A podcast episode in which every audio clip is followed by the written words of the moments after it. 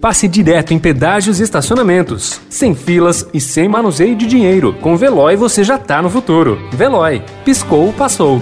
Notícia no seu tempo.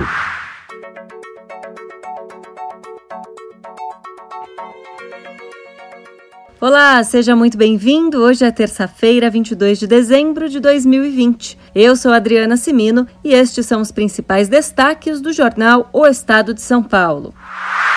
Ao menos 40 países se fecham ao Reino Unido por causa de uma variante do novo coronavírus. No Brasil, exame negativo só será exigido a partir do próximo dia 30.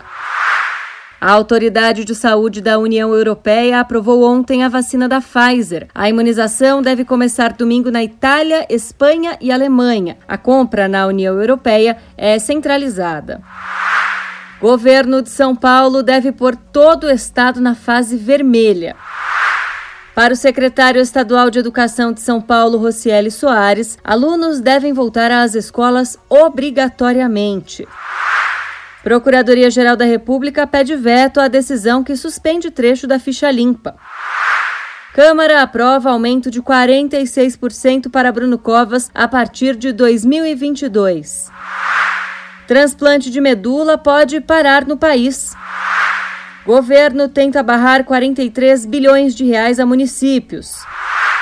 Acusação de racismo em jogo do Flamengo vai parar na justiça.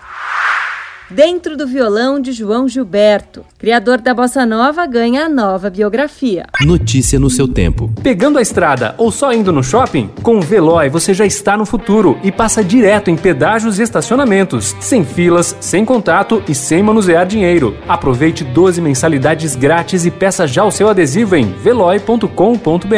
Veloy. Piscou, passou.